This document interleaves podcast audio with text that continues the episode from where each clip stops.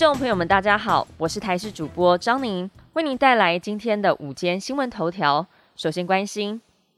乌俄战争开打超过八个月，各国志愿兵加入乌克兰的反抗军行列。来自花莲吉安乡的二十五岁志愿兵曾胜光，在今年六月到乌克兰，却传出了噩耗。家属在昨天晚间证实，同袍告知曾胜光二号时在乌东卢甘斯克州跟俄军交战的时候受伤，失血过多身亡。乌克兰外委会主席梅列日科向曾圣光表达敬意，并表示他是台湾及乌克兰的真英雄。外交部在今天也表示，对于此事高度重视。第一时间已经多管道进行跨国查证，有进一步确认消息会立即对外说明，并且提供家属一切必要的协助。故宫三件文物毁损，举国哗然。其中人为破损的清乾隆青花花卉盘调查报告终于出炉，内容指出，打破的原因是工作人员误以为蓝布盒内的文物都已经取出，翻过来想修复盒底脱落的白布，导致了盒内剩下的两件文物滑出。其中花卉盘反应不及掉落在地面上，造成破损；而第二件及时挡住，才免于毁损。至于整起事件是发生在今年的五月十九号，政风处在六月十号提案惩处人员名单，但是因为考绩委员会有不同意见，因此没有达成决议，直到了最近才决议追究责任。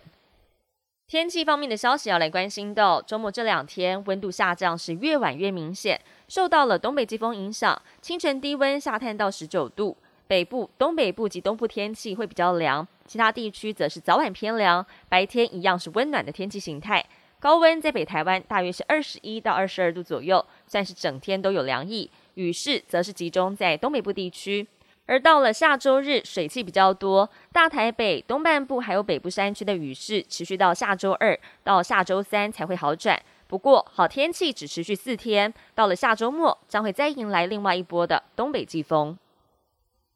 国际焦点：七大工业国组织 G7 成员国的外交部长在四号发表了联合声明，谴责俄罗斯入侵乌克兰、北韩发射飞弹等举动，并提及了对台海和平稳定的关切。根据了德国外交部的新闻稿，G7 外长在声明当中共列出了十一点关注事项，当中的第八点特别提及了 G7 对中国的提醒，内容写着：我们提醒中国需要拥护联合国宪章当中的和平解决国际争端原则，避免威胁、胁迫、恐吓或是使用武力。在声明当中更指出，我们重申台海和平稳定的重要性，呼吁和平解决两岸问题。